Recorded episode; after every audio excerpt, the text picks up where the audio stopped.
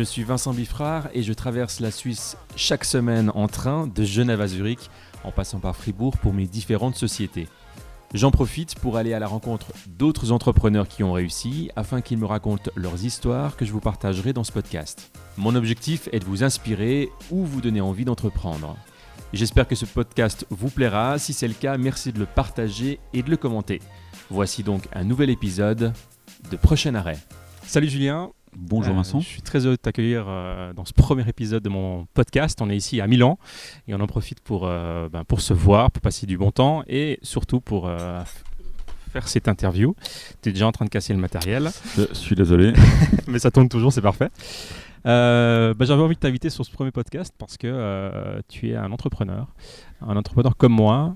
L'idée de ce podcast, c'est d'aller à la rencontre des entrepreneurs et d'être inspirant, de partager un peu euh, tes expériences euh, depuis, bah, depuis que tu as décidé d'entreprendre.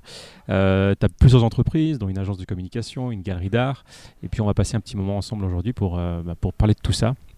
Euh, donc tu as, commencé à entreprendre à quel âge en fait? Bonjour Vincent. Avec toute cette super introduction, euh, ben, merci de, m'avoir invité. Je suis très honoré d'être le premier de, ton podcast. J'espère qu'il y en a plein d'autres qui vont me succéder, à Milan ou ailleurs. Et ben, pour répondre à ta première question, depuis quand est-ce que euh, j'entreprends? C'est, difficile. J'ai l'impression que c'est plutôt un, état d'esprit. Se, se sentir un peu, je sais pas, un peu différent, de, voir le monde d'une certaine manière, et puis euh, de pas forcément attendre que les choses se fassent, mais plutôt euh, les faire. hein. Et euh, je pense que si je devais situer dans le temps, euh, la première chose que j'ai entrepris, c'était euh, dans le cadre euh, de mes études au Collège Saint-Michel, quand euh, nous étions en deuxième année et que nous avions euh, décidé, euh, bien que nous allions euh, faire le valet l'année d'après avec la classe, hein, et que nous avions déjà besoin de trouver une manière de, de le financer. Donc le Valété, pour ceux qui ne connaissent pas Le Valeté, c'est euh, la fête de, de fin d'année au Collège Saint-Michel à Fribourg. hein. Et c'est euh, une fête qui est organisée sur deux jours et euh, qui fait participer tous les élèves. Avec euh, le jeudi une euh, journée de jeu, le jeudi soir euh, un concert et le vendredi une disco. Ok. Et euh, Et donc tu es arrivé dans, dans cette organisation Oui, en fait, chaque année, c'est une classe qui a le droit d'organiser et on s'était dit, euh, toute la classe, que nous allions le faire. Et euh, pour ça, il faut se décider euh, en deuxième année. Et puis, en troisième, une classe est sélectionnée qui est capable de le faire. Et généralement, l'argent récolté permet de faire un voyage d'études un peu mieux. Et comme à l'époque, je devais déjà financer pas mal de choses moi-même, hein, c'était pour moi la bonne opportunité de gagner des sous pour euh, pas avoir euh, à besoin de payer mon voyage d'études. Donc tu as déjà pris un peu le lead de On cette a- organisation quand la- ta classe a été sélectionnée. Exactement. ouais. Et tu as essayé d'innover aussi dans, dans la manière de trouver de l'argent. Et on a innové dans, dans la manière de trouver de l'argent. Qui était de faire quoi? On avait déjà une caisse de classe où on cotisait tous les mois euh, pour mettre de l'argent dans, dans la caisse. hein. Et ensuite, euh, on a pris l'opportunité de, de publier les dessins qu'on faisait au cours de dessin, euh, de les faire imprimer, d'en faire des calendriers et euh, de les vendre à nos amis, à nos proches, hein, pour avoir déjà une base pour pouvoir euh, lancer, euh, lancer le, financement de, la fête. hein. Et ensuite, un deuxième moyen pour financer la fête, ça a été d'ajouter aux traditionnels t-shirts qui sont vendus, de rajouter encore un polo. Ce qui nous permettait, quand on allait les vendre dans les classes, non pas de demander si, quelle taille de, de t-shirt les gens avaient envie, mais plutôt de savoir s'ils voulaient un t-shirt ou un polo. Ce qui laissait peu de choix. Et ce qui a fait qu'on en a vendu un nombre record, si je me souviens bien, on en a vendu plus de 1200. Et euh, avec un joli bénéfice par vente, hein, ce qui nous a permis euh, de financer déjà une bonne partie de, de l'événement. Ok. Donc succès. Et première fois qu'il y avait ce, ce grand succès. euh, Et euh, non, il y avait déjà eu du succès par le passé, mais euh, là, la fête était sur un trend descendant. Je me souviens que le recteur de l'époque nous avait demandé comment est-ce qu'on s'engageait à couvrir le déficit à la fin de la fête. Et nous, on lui avait dit ben, qu'il y aurait plutôt du bénéfice.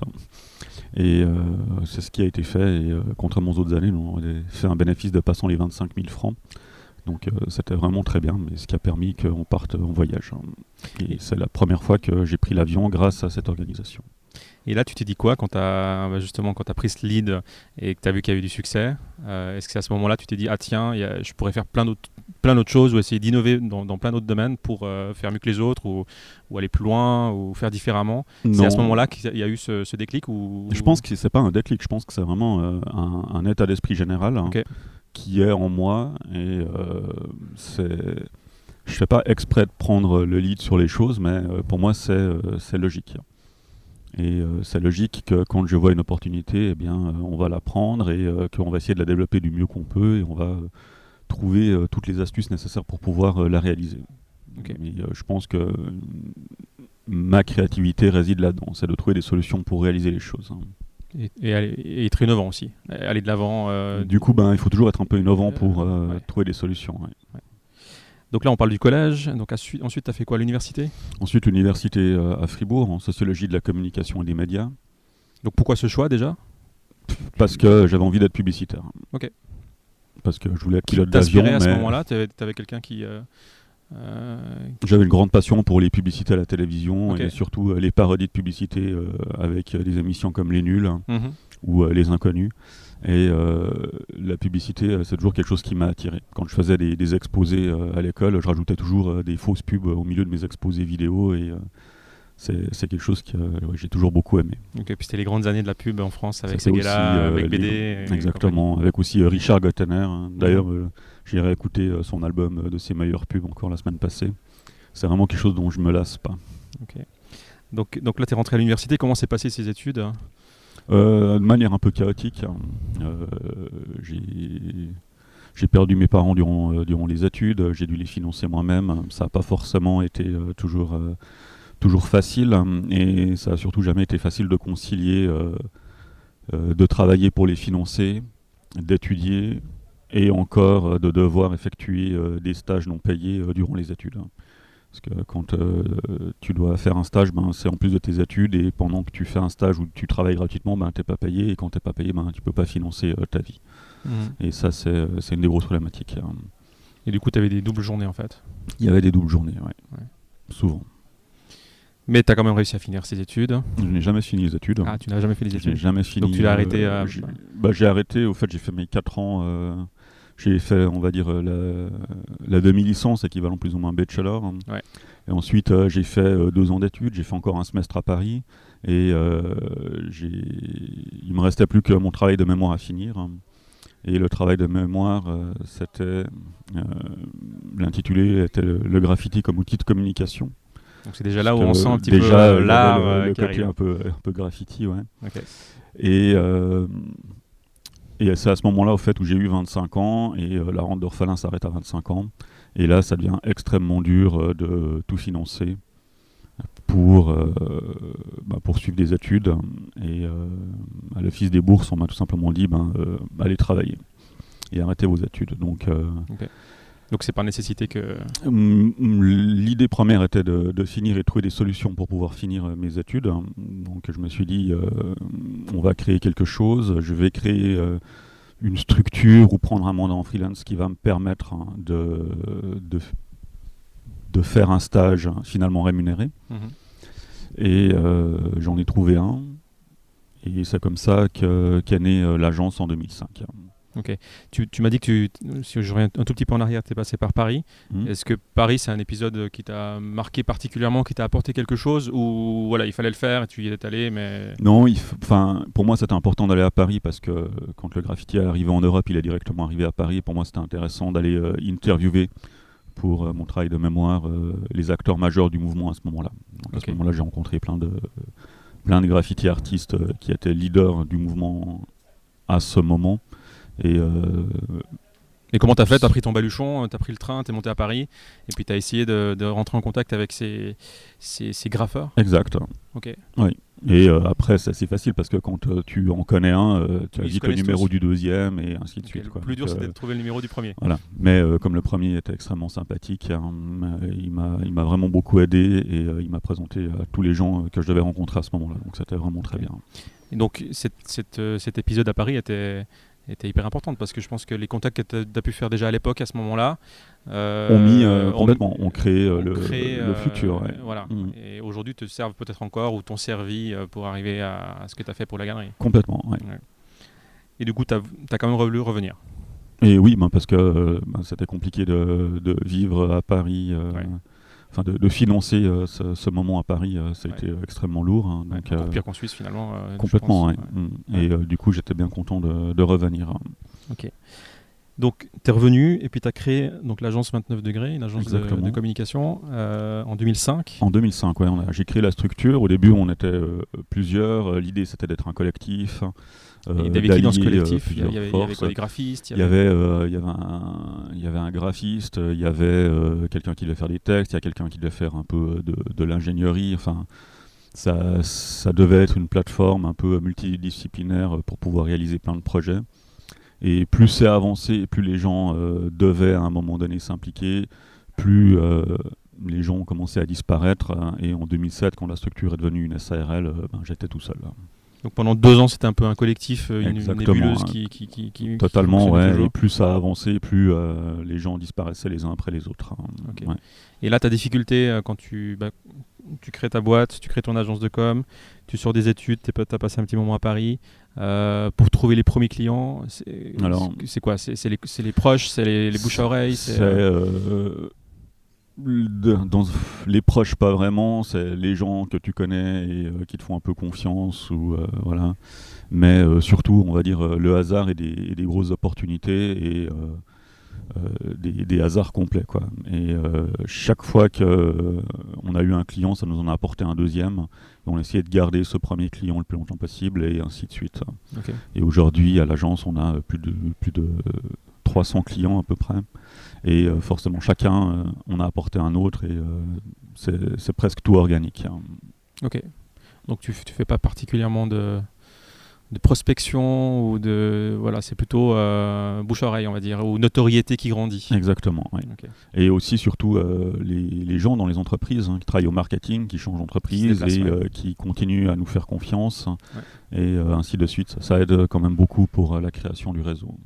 Donc il y a ce il y a ce savoir-faire qu'il faut, euh, la qualité du savoir-faire qu'il faut, qu'il faut maintenir. Donc il y a mhm. un peu toujours ce stress. Ah, il, y a toujours le, il y a toujours le savoir-faire, mais quand tu travailles sur des campagnes euh, de manière étroite avec des gens, il faut aussi bien t'entendre. Hein. Il y a aussi ouais, humain côté humain. Et euh, il y a d'un côté les compétences. Ensuite, il y a aussi le prix. Et puis après, il y a le côté humain et l'agréabilité au niveau du travail. Hein. Et tu as des clients dans toute la Suisse Oui, vraiment. De Genève à Zurich. En passant par Fribourg En passant par Fribourg. Mais euh, pas beaucoup à Fribourg. oui, parce que la, plupart des, marques pour lesquelles tu travailles, euh, c'est des grandes marques, donc du coup, elles ne sont pas nécessairement à, Fribourg. Ou l'ont été, mais elles ne le sont plus. Euh, donc 2005, donc ça veut dire déjà 14 ans 14 ans, 14 ans. Euh, que l'agence existe. Est-ce qu'il y a eu une évolution là? Euh, Alors à part, euh, donc tu as engagé du monde j'imagine, vous êtes combien maintenant Maintenant on est 10. Hein. 10 donc tu as, as, engagé une personne par année À, peu, près, une personne par année, ouais, Sachant que les premières années ont été extrêmement dures. Hein. La première année, j'étais pas vraiment payé. La deuxième non plus d'ailleurs. Hein. Et vu que moi, ben, j'étais quand même censé terminer mes études, euh, que bah, j'ai fait des études universitaires euh, en sociologie de la communication, euh, ça m'apprend pas ni à faire de la programmation, ni à dessiner, ni à faire du graphisme. Donc tu as su t'entourer Donc j'ai directement dû engager des gens qui savaient dessiner. Mhm. Et plus ça j'ai avancé et plus j'ai dû prendre des gens avec des compétences. Hein. Mhm. Et aussi très difficile de trouver des partenaires pour le long terme qui peuvent t'aider à, croître. Hein. Difficile de trouver des, programmeurs, euh, des, gens qui savent faire du web. Au début, ben, euh, tu prends des gens qui sont aussi petits que toi, donc euh, ils sont seuls, hein, ou deux, et ben, finalement, tu donnes tous tes sites à faire à ces personnes, et ben, ils arrêtent leur activité, donc tu te retrouves avec plus personne, et c'est compliqué de chaque fois de, de retrouver des gens, faire des partenariats, déléguer, faire confiance et grandir ensemble. Et dans le board, tu as toujours été seul, tu pas eu un, un mentor qui t'a justement euh, aidé dans, dans, le côté entrepreneuriat pur Tu t'es vraiment monté tout seul à l'agence, j'ai toujours été seul. À l'agence, ouais. j'ai rencontré au fil du temps, euh, j'ai rencontré euh, des, des, artistes qui ont aussi dû mettre en place plein de, plein de systèmes qui m'ont, qui m'ont aidé ou inspiré. j'ai rencontré des gens comme toi et on va dire, une des personnes qui m'a le, plus aidé, c'est une personne que j'ai rencontrée à la Chambre de commerce France-Suisse, hein, qui s'appelle Ludovic, hein, qui est ingénieur en processus et qui, euh, lui, m'a beaucoup aidé, euh, on va dire, euh, dans les discussions. Et on va dire, il m'a plus rassuré toujours dans ce que je faisais plutôt que expliquer ce que je pouvais faire pour m'améliorer. Mmh. Parce qu'on se sent très seul hein, quand on est entrepreneur. C'est horrible, hein, personne qui comprend. Et en plus, si tu n'as pas d'associé, tu es, tout seul, c'est vrai que euh, c'est bien de se sentir moins seul et de s'entourer d'autres entrepreneurs. Mm. Et euh, de partager, c'est vraiment hyper important. Euh, donc, une année après, tu crées ta première expo de street art. En 2006, exactement. En 2006. donc, ça, c'était suite à, tes rencontres à Paris? Non, pas du tout. vu que dans mon mémoire, le sujet était ben, le graffiti comme outil de communication, j'ai interrogé plein d'artistes de graffiti et j'en ai rencontré un à Bâle hein, qui s'appelait Ziggy Van D'ailleurs, c'est son anniversaire aujourd'hui. Et lui, on a eu un, très très bon feeling hein, et euh, il m'a euh, il m'a aidé dans le sens où il m'a fait confiance et il m'a délégué euh, plein de choses de sa communication à lui. Et en 2006, il fêtait ses 20 ans de graffiti. Donc lui, ça faisait 20 ans qu'il faisait du graffiti ça faisait 16 ans qu'il était indépendant et qu'il en vivait en Suisse, hein, ce qui était quelque chose d'absolument remarquable. Et il voulait faire une fête pour, pour cet anniversaire. Hein. Et on a, on a fait un dossier de presse, on a fait une conférence de presse, on a monté une exposition introspective. Hein, et pour ça, j'ai loué euh, la salle d'exposition de Newtony avec euh, Thierry Lou et Juan. Euh, mhm. Qui est un théâtre à la base c'est un théâtre à la base, qui a été construit à Villars-sur-Glane. Mhm. Ils avaient une magnifique salle d'exposition qu'ils n'exploitaient absolument pas. Et j'ai demandé pour la louer. J'ai aussi appelé plein d'autres endroits comme Friard ou autres hein, qui m'ont tous répondu par la négative. Mais euh, eux étaient d'accord. Donc ils nous ont fait confiance, ils nous ont loué la salle. On a fait une super exposition, on a eu un super vernissage, on a eu un bon retour presse, on a fait plein de ventes. Et euh, c'était, euh, c'était le début d'une longue série. Ça, je l'imaginais absolument pas. Et le dimanche soir, une heure avant de tout démonter, il y a Juan et Thierry qui travaillaient pour le théâtre qui, euh, qui m'ont donné un feedback extrêmement positif en me disant que ben ils s'attendaient pas à ce qu'il y ait un, aussi bon retour, hein, qu'il y ait mhm. autant de gens, mhm. et ils m'ont dit si tu veux, euh, on, te laisse, on te laisse la salle, euh, t'as pas besoin de payer de location. par contre, tu organises six expositions par année, et la chose qu'il faut faire, c'est que ça reste gratuit, tu peux pas faire de vente. Hein. L'entrée, tu dis? On peut pas vendre des, des tableaux, mais tu peux faire des, des expositions. Et euh, ben, c'est comme ça que ça, que ça partit au fait. Hein. Et euh, ben, finalement, cette, euh, cette, cette, opportunité a fait que ben, j'ai pu utiliser tous ces gens que j'avais rencontrés, tout ce réseau, de les inviter pour faire des expositions. Le fait qu'on ne pouvait pas gagner d'argent dessus, ça m'a permis d'avoir des artistes que j'aurais pas eu à ce moment-là, parce que c'était pas intéressé mhm. pour moi. Mhm. Et euh, finalement, euh, ce que ça nous coûtait, euh, pour moi, à ce moment-là, c'était énorme comme investissement financier, mais ça me permettait d'inviter des gens et d'essayer de faire croître mon réseau et de développer l'agence. Hein. Et surtout de proposer une agence avec des vrais créatifs et des gens qui allaient, allaient, mettre en avant des projets. Mhm. Donc finalement, le street art t'a aidé à développer ton agence de com aussi. Complètement. l'un dans l'autre. Euh, l'un et toujours aujourd'hui. L'un va avec l'autre. Ouais. Et euh, aujourd'hui, euh, dans l'agence, le fait d'avoir des, artistes directement à disposition avec qui on travaille depuis maintenant, ben, depuis bientôt 15 ans, que des gens que je suis depuis, pour certains, je suis depuis 25 ans dans les magazines, que je connais personnellement depuis 20 ans, et qui on travaille depuis 15 ans, ben, ça aide à développer des, vrais projets.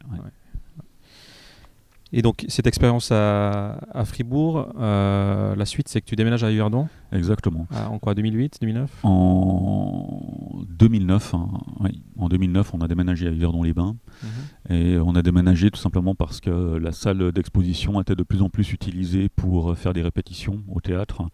Et euh, elle a gentiment changé de statut, donc euh, plus d'exposition possible.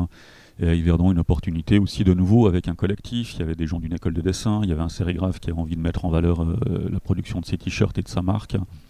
Et on a créé tout un système hein, pour pouvoir avoir des expositions. C'était quoi le nom de la galerie? C'était General Ça s'appelait La Grille. Hein. La Grille. Hein. La Grille, C'était un petit espace, ça faisait 24 mètres carrés, 6 mètres par 4. et on l'a appelé La Grille parce qu'il y avait une grille au milieu. Et du coup, on l'a peigné à chaque fois d'une autre couleur. et c'est devenu, le, on va dire, la, le deuxième, la deuxième galerie. Et, là, tu faisais plus rien à Fribourg. Et là, on a, on a, arrêté à Fribourg, exactement. On a arrêté en 2010. Donc, on a encore fait des expositions une année et ensuite, on a arrêté. Et là, tu avais déjà des. On va dire, enfin, tu as eu des artistes euh, émergents à l'époque qui sont maintenant euh, très connus. Exactement. Ben, on a eu Grems, on a eu Tilt, euh, on a eu Smash. Et le, gros avantage de, la galerie, c'est j'ai continué avec euh, le fait que la galerie ne prenait pas de commission sur les ventes. Hein. Le but, c'était de, disrupter ce qui se faisait euh, à l'époque. Donc, encore une fois, tu essayé de faire une fois innovant. Et puis, euh, d'échanger la possibilité d'exposer contre un visuel. L'artiste nous donnait un visuel, dont on faisait une sérigraphie de 50 pièces. Hein. Et la vente de ces sérigraphies, toujours à prix unique, peu importe l'artiste, qui était de 80 francs, nous permettait de financer. Si on les vendait toutes, hein, ça faisait 4000 francs, donc euh, il y avait environ 1000 francs pour la production des sérigraphies, et euh, il fallait encore en vendre une dizaine hein, pour euh, assurer, on va dire, le loyer et les frais fixes, hein, les frais de déplacement des artistes et autres. Et le fait d'avoir une galerie qui ne prête pas de commission a été un argument majeur pour attirer plein d'artistes. C'est ce que j'allais te poser comme question. Quand tu disais, j'organise une, un vernissage ou une exposition à Yverdon, c'est mhm. pas Genève, c'est pas Zurich. Quand tu viens du fin fond euh, de la France ou des États-Unis, euh, à, la base, pour l'artiste, euh, il, peut se dire mais c'est quoi? C'est où? Mhm. Pourquoi je viendrais? Pourquoi? Bah, Yverdon, c'était assez bien placé d'un point de vue géographique. Il y, a des trains qui passent tout le temps de toute la Suisse. Hein. C'est, on va dire le nœud ferroviaire roman, le Holton roman un peu. Et euh, bah, c'est une ville euh, pas chère, on avait un loyer de 600 francs par mois, donc euh, c'était relativement abordable. Hein. Quand j'ai signé, c'était très cher, hein, mais finalement, ça, comparé à Zurich, c'était encore rien. J'imagine. et puis, ben, on était un peu les seuls en Suisse à organiser des expos tous les premiers samedis du mois et de produire, d'avoir un online shop. Hein. Euh, déjà à l'époque. Déjà à l'époque. Hein, et de pouvoir, euh, on va dire, euh, rendre finalement ce graffiti accessible tant au niveau des artistes qu'au niveau de ce qu'on produisait. Est-ce que les gens se déplaçaient aussi pour venir? On a eu des gens qui sont venus de toute la Suisse, de France, d'Allemagne et d'Italie pour les expositions. Parce que tu disais, c'était c'était une des aussi des premières galeries de street art en Europe. Hein. Dans dans les premières. Dans les premières. Dans les premières. Il y a eu euh, plein de, de, gens qui ont fait euh, quelques expositions, des pop-up, mais de galeries physiques avec une programmation régulière et tout, euh, on fait partie des premiers. Ok. Et pour ceux qui nous écoutent et que le street art s'arrête à, on va dire, à, à Banksy peut-être, qui est ou ce genre d'artistes qui sont très très connus et qui sont très médiatisés, c'est quoi le street art en, en deux mots? Alors moi je suis ou je dis street art, art urbain Moi, je suis plutôt spécialisé, on va dire, dans, dans le graffiti. Et pour moi, le, le, graffiti, ce sont des gens qui, à un moment, ont décidé de prendre possession de l'espace urbain. Donc euh, d'aller dans les villes, hein, sur des murs, euh, des, du matériel roulant, des, wagons de chemin de fer ou autres, et qui ont décidé d'y faire leur propre marketing, hein. donc d'apposer leur nom, leur surnom, et euh, d'arriver à avoir un style calligraphique ou des couleurs hein, qui font, qui sont très reconnaissables. Et ça, pour moi, euh, c'est le graffiti. Être innovant et être suffisamment créatif hein, pour pouvoir imposer son logo absolument partout, de manière illégale, hein, et euh, d'avoir de la notoriété. Et comment ces artistes ont, ont switché de la rue à la galerie? C'est quoi l'histoire? À un moment, euh, il y a le côté conservatif. Hein. Euh, mhm.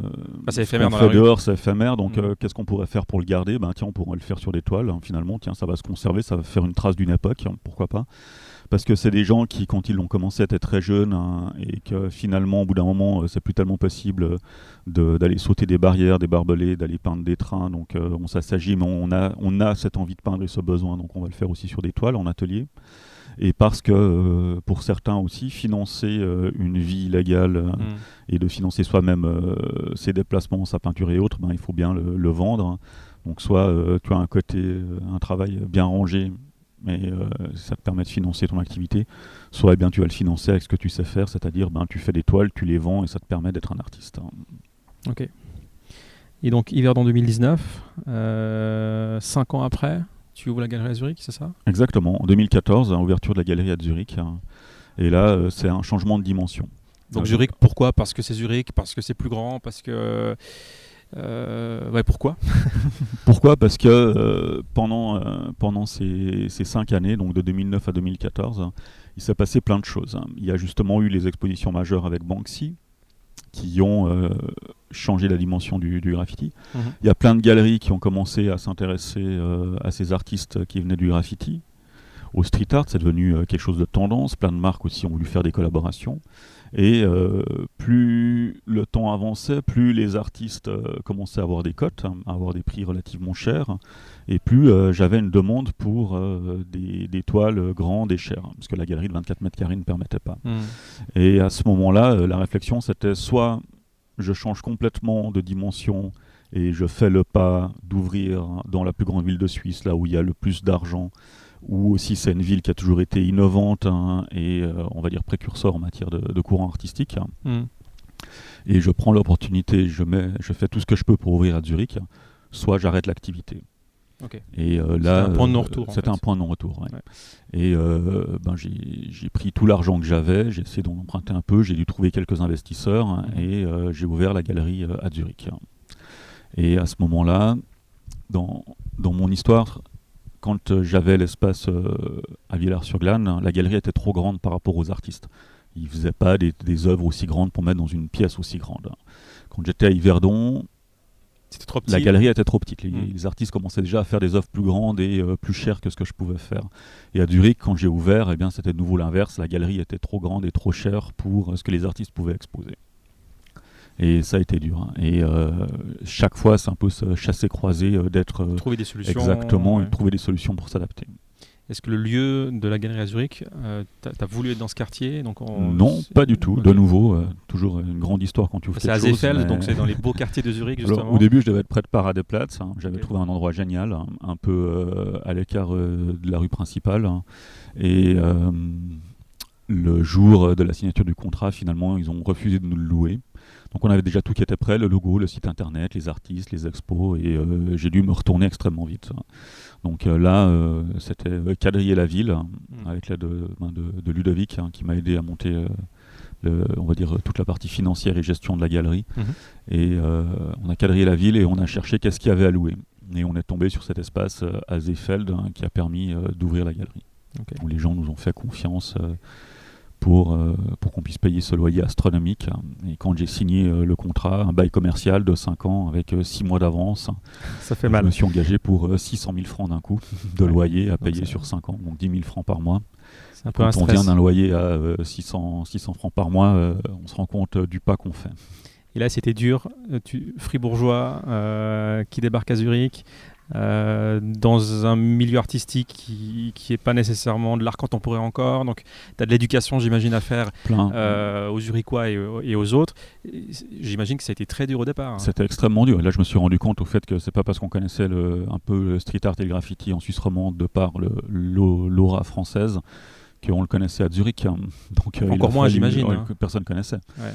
Et euh, le premier artiste, John Wan, qui a fait l'ouverture de la galerie avec moi, euh, il sortait de 10 sold out à Paris et on est arrivé à Zurich. Et au fait, euh, Il a- qui John Wan hein. Et, euh, Ça lui a fait bizarre quand même. Ouais. hein. Et euh, premier, euh, première exposition, on avait vendu une seule toile.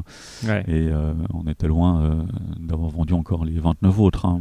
ok. Donc, finalement, ça aurait été plus simple d'ouvrir une galerie à Genève. Non, non. pas forcément. Zurich, euh, il fallait le faire. C'était un nouveau marché. Euh, il y avait déjà une, une autre galerie à ce moment-là qui était, euh, qui était sur Genève, la galerie Spearstra, Mhm. qui avait ouvert à Genève et qui avait dû fermer. Donc, euh, on s'est dit que c'était pas forcément une bonne idée Genève. hein. Et comment tu as fait pour éduquer les Zurichois alors? Ben, euh, un à un, chaque fois que quelqu'un franchissait la porte ou venait à un vernissage, euh, euh, expliquer. Puis ensuite, euh, expliquer c'est une chose, mais les gens sortent et vont vérifier sur Internet. hein. donc, Mhm. euh, avoir euh, toute la chaîne qui soit crédible. hein. donc, euh, un site Internet crédible, euh, des textes crédibles, euh, que les Mhm. artistes aient euh, un, Un site Internet une archive. également, une historique. euh, Enfin, vraiment que tout soit complet.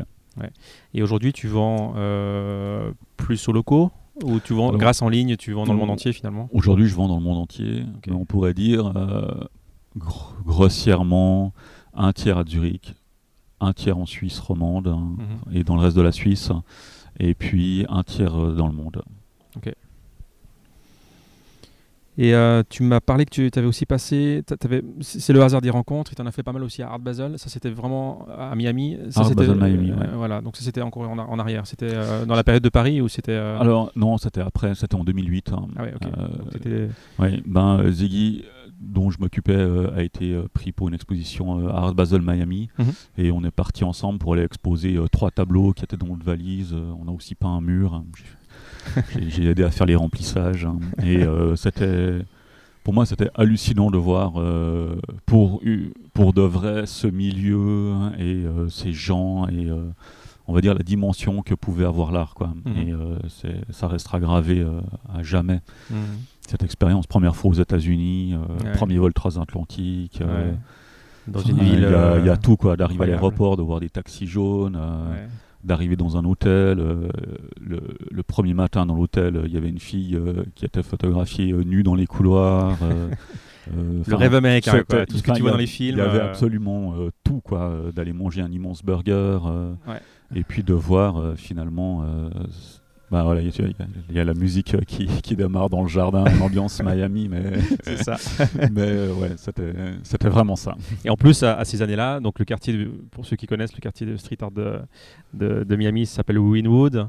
Euh, et là, c'était vraiment euh, la éditions, zone. hein. Exactement. C'était euh, le, ça s'appelait encore le, le Primary Flight, hein, Ouais. et c'était la zone. hein. C'était chaud, mal quoi. famé, c'était chaud. Fallait pas trop aller au petit magasin du coin euh, sous peine de quelques menaces. hein, Ouais. Et euh, c'était, ouais, c'était, vraiment toute une expérience. Et on est encore loin de ce qu'il y a maintenant. Je suis retourné quelques années plus tard euh, avec ma femme. Et euh, tout avait absolument changé. Ah ouais, et là, chaque année, ça luxe, change, Il y a ouais. des Starbucks, enfin voilà. Mais c'était pas du tout comme ça la première fois. Ok. Et puis, bah, euh, évidemment, tu as commencé avant les réseaux sociaux. Donc, euh, au niveau Oui. de la promotion aussi, c'est pas évident. Parce qu'aujourd'hui, tu, tu débarques dans une ville, tu, voilà, tu veux voir euh, qu'est-ce qui se passe en termes d'événements. C'est hyper simple. Mais euh, avant Facebook, euh, c'est beaucoup plus compliqué. Donc, tu faisais comment? Ben, le- la Alors, à l'ancienne, des n'avait pas de site flyers. internet. hein. Ouais. Et ensuite, elle a eu un site internet que j'avais fait moi-même avec euh, iWeb, hein, Mhm. où il y avait une page par expo artiste, un peu tout condensé. Et on, on imprimait des flyers hein, et des affiches, on allait les coller nous-mêmes hein, et on les envoyait à d'autres endroits, espaces ou galeries où on savait qu'il y avait des gens intéressés. Mhm. Et euh, ça s'est vraiment construit comme ça. Quoi. Et euh, si on revient un peu sur, euh, sur les difficultés que, que tu as tous les jours en tant qu'entrepreneur, euh, j'imagine comme moi, tu es confronté à, à toutes sortes de difficultés. Il y en a plein. Il y en a plein. on va faire un deuxième podcast pour parler difficultés. Mais si en quelques minutes on peut, on peut parler de ça, tu étais confronté à quoi euh, dans ton quotidien euh, Je pense qu'il y a deux difficultés majeures. hein. La première, c'est euh, l'ignorance de en quoi on met les pieds. Si j'avais su partout où il fallait passer, euh, je ne sais pas si j'aurais fait la même chose. hein. Mais Mm. maintenant que j'y suis passé, euh, c'est bon. Tu referais tout ce que tu as fait jusqu'à aujourd'hui? Oui, sans Ouais. hésiter. Ouais. Mais différemment, je Ouais, pense, évidemment, plein de ouais. choses différemment. Mais une des premières choses, c'est euh, tout ce qui est administratif, comptabilité et autres dans, dans, mes, dans les études que, que j'ai faites. À aucun moment on te parle de tout ça, euh, de remplir Hmm. une déclaration d'impôt, de qu'est-ce que c'est une fiduciaire, euh, c'est quoi le code des obligations, c'est quoi le- la loi du travail, comment faire un contrat, comment être payé, euh, à quoi sert le fils des poursuites, enfin toutes ces choses, hein, t'en as aucune idée. Et euh, c'est euh, c'est très compliqué au fait de découvrir euh, au fur et à mesure. Et euh, tu fais plein d'erreurs hein, et euh, l'administration fédérale euh, ou cantonale hein, est jamais très compréhensible par rapport à ces difficultés. Mhm. Et ça, c'est des choses qui sont dures. Et là, tu t'es fait conseiller justement par Ludo ou, alors, bah, au début pas. Au début, j'ai vraiment seul, appris. Ensuite, j'ai fait beaucoup de trucs aussi à l'agence au début. Donc, on a eu la chance d'avoir une fiduciaire qui se mettait à son compte. hein. On a Ouais. échangé des services pendant trois ans contre un site internet et un logo. C'est- et- l'en- l'entraide entre entrepreneurs je- était assez forte, je trouve. hein. Ouais, mais t'es obligé. Mais t'es obligé. Ouais. Euh, il faut aider l'autre, quoi. Il y a, il y a toute une phase de truc où euh, tu te rends compte que euh, il y a des choses dont tu as besoin, mais tu n'as absolument pas d'argent, mais tu sais pas le faire. Mhm. Donc, euh, il faut Donc, trouver une solution. ouais, exactement. t'échanges les services. Et euh, là, euh, depuis qu'on a eu une fiduciaire, euh, si j'avais su, euh, je l'aurais pris euh, dès le premier jour, hein, parce Ouais. que euh, c'est euh, C'est clean dès le départ, comme ça, en termes de chiffres, c'est clean, comptes. euh, tu sais. Euh, quand tu remplis toi-même euh, toutes tes déclarations et que tu les envoies et qu'on t'appelle, tu n'en as aucune idée de ce que la personne te parle au téléphone, hein, vraiment aucune. Mhm. Et là, juste d'avoir le luxe de dire appelez ma fiduciaire, hein, ça, ça a C'est pas de plutôt prix, cool. quoi. C'est- Et vraiment tu te bien. décharges totalement de, de tout ça. Ouais. effectivement. Et puis euh, la deuxième grosse difficulté, c'est toujours le financement. Hmm. Euh, en Suisse, on est quand même, euh, je caricature un peu, mais je crois que j'en suis pas très loin. C'est tant que tu t'as pas une entreprise qui fonctionne depuis depuis 10 ans, que t'as pas un bénéfice positif depuis 10 ans, que t'as pas un business plan, une vision sur les euh, 50 prochaines années, et que tu fais pas des millions de chiffres d'affaires, on te prête pas d'argent. Hmm. Ou alors à des conditions euh, drastiques ou abusives ou autres. hein. Quand euh, j'ai ouvert la galerie, j'ai emprunté euh, 25 000 francs euh, à la banque. Et pour emprunter 25 000 francs, j'ai dû faire une assurance vie pour euh, 25 000 francs, au cas où je meurs, comme ça au moins ils perdent pas d'argent. Ma femme oui, mais eux pas. Ensuite, euh, ils m'ont prêté ces 25 000 francs et ils m'ont bloqué 25 000 francs sur le compte. Du coup, euh, j'ai fait, payé, euh, des intérêts sur euh, une somme que je n'avais pas. Ouais. Donc, euh, j'ai- sur le moment, euh, je me suis dit ah cool, mais au final, euh, enfin, c'était ridicule. Euh, j'aurais jamais, ils auraient jamais dû me prêter d'argent et ils auraient jamais dû encaisser euh, ces, on va dire, ce- ces intérêts. Ces quoi. intérêts, C'est- ouais. Et pourtant, la Suisse est un pays de PME. Donc c'est assez. c'est ce qu'on dit. C'est ce qu'on dit. Mais- Mais, c'est ce qui est vrai aussi. Il y a, il y a Mhm. énormément de PME en comparaison de la France ou autre. Euh, par rapport au nombre ouais. d'habitants. C'est peut-être facile, euh, finalement facile d'ouvrir ou De créer euh, sa de société, c'est créer, hyper simple, c'est pas trop mais la- le compliqué. financement, c'est différent. Mais le financement, c'est différent. ouais. Et Ouais. euh, là, moi, j'ai toujours dû créer euh, ou trouver des astuces ou ouais, d'être créatif dans la manière de vendre euh, les produits pour pouvoir euh, finalement financer euh, les activités. Et puis les, les- les humains, les ressources humaines, euh, la gestion des équipes. euh, J'imagine que quand tu quand es seul, ben, tu es seul. Mais plus tu as de monde, plus tu dois gérer cette équipe-là. Mhm. Ça prend du temps, ça peut Ouais. être prise de tête aussi. Alors, Euh, Je pense les rôles que... tu définis, les tâches, jusqu'où ils vont. Enfin voilà, il y a- il y, a pas mal de choses aussi à gérer hein, quand tu es, ouais. quand es chef d'entreprise. hein. Et là, je peux dire que jusqu'à aujourd'hui, j'ai quand même énormément de chance avec tous les gens que j'ai rencontrés et personnes. qui travaillent avec moi. Et je pense que je suis tellement, je sais pas, je, dois être euh, spécial. Je sais que je suis pas, je suis pas facile tous les jours. Et euh, les gens qui sont avec moi euh, ont été euh, patients. On a avec tous un vrai feeling ou Ouais. une vraie relation. J'ai jamais regardé un seul CV avant d'engager quelqu'un. Et ça Donc c'est vraiment feeling, tu la rencontres. égal ce qu'il avait fait avant. Ouais. Et la motivation de la personne a toujours fait la différence. hein. Ouais. Et ensuite, euh, une confiance énorme euh, au bureau, avec les gens au bureau. hein. Je, je suis vraiment pas souvent là. hmm. Je, je sais que je peux toujours les appeler, euh, que le travail est toujours fait, que je peux leur faire confiance. hein. Et ça, important, c'est Ça vaut de l'or. hein. ouais, vraiment. Mm. Et voilà. Par contre aussi dans, dans les avantages, il n'y a pas d'horaire. Euh, je ne regarde pas le nombre de jours de vacances. hein. Il Ouais. y a un tableau sur mon bureau, mais je- en fait je ne le regarde pas. Ouais. Et euh, ouais. Et j'essaye de, de garder une équipe et de rendre euh, les succès ou ce que j'ai. Ouais, vraiment. Ouais. Euh, chaque fois, chaque année, on part trois jours dans une autre ville en Europe. Mm. Et euh, chaque fois que je peux, euh, j'essaye de- d'être arrangeant ou de faire plaisir ou d'avoir des attentions. Mais Hmm. après, c'est vrai que pour l'instant, ben, euh, tout confondu, on est euh, 10 à l'agence, 3 à la galerie. Je sais pas comment ça pourrait être pour euh, si tout d'un coup on était 100 ou 200, mais euh, pour Ouais, l'instant, euh, je peux le faire comme ça et ça va très bien. Euh, et la suite? La, la- la- la suite de l'agence, est-ce que Alors, tu, tu te vois le double dans, dans 10 ans, dans une autre ville j'ai pas de limite et j'ai pas de vision non plus. Je prends une opportunité après l'autre hein, et si ça se développe, tant mieux. Et euh, là, on a ouvert le 1er septembre euh, une nouvelle structure à Zurich, hein, où là j'ai euh, pour la première fois un associé actif, hein, Gabriel, où on ouvre 29 grades, hein, donc la version suisse-allemand de 29 degrés. Et puis, on a déjà réussi nos objectifs de septembre, donc c'est bien. Ouais. Reste maintenant faire les objectifs d'octobre, hein, Ouais. puis de novembre, puis de décembre. hein. Et on verra bien pour la suite, mais il n'y a pas de raison que euh, ça fonctionne pas. Et euh, ensuite, on verra. J'ai aussi d'autres projets parallèles avec euh, une application mobile, euh, Mhm. avec un autre ami qui s'appelle Nils. Mhm. Et on a aussi monté toute une équipe. hein. Et il y, a, il y a tellement d'opportunités. On pourrait euh, tous les jours, on pourrait trouver euh, quelque chose d'autre à faire. Maintenant, c'est une question de temps et toujours de financement. Évidemment. Et euh, on va dire que quand j'ai réussi à économiser suffisamment pour lancer quelque chose de nouveau, quelque chose sera lancé ou fait. Mais euh, tant que j'ai pas, euh, on va dire, des millions à disposition, ben, tout prendra du temps. Hmm. Et si tu as un conseil à donner à quelqu'un qui veut se lancer, qui, qui nous écoute, euh, voilà, il, a, il sort des études comme toi à l'époque, euh, il, a ce, il a une idée euh, qui n'existe pas, euh, il veut se lancer. Euh, quel conseil ou qui- que tu lui donnerais Un conseil que tu lui donnerais Juste le faire. hein. ouais, Ouais. se donner les moyens de le faire. Ouais, se donner les moyens, ouais, juste le faire. De jamais regarder combien est-ce que ça va, combien est-ce qu'on gagne. Euh, oui, il faut vivre, mais euh, voilà, ça se limite à ça. Il faut pas regarder combien de temps ça va te prendre. Euh, si ça te prend euh, 15 heures par jour pendant deux ans, ben, c'est que ça doit prendre 15 heures par jour de- pendant deux ans.